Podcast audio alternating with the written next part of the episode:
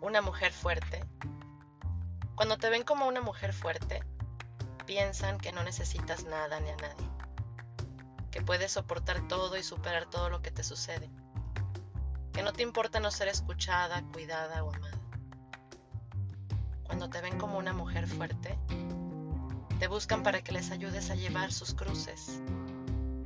Te hablan y piensan que no tienes necesidad de ser escuchada.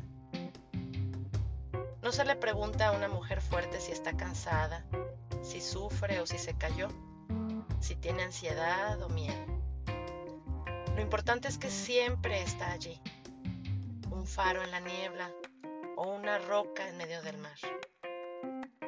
La mujer fuerte nunca es perdonada. Si pierde el control, dicen que es débil o histérica. Cuando la mujer fuerte desaparece por un minuto, todo el mundo se da cuenta, pero cuando está, su presencia es habitual.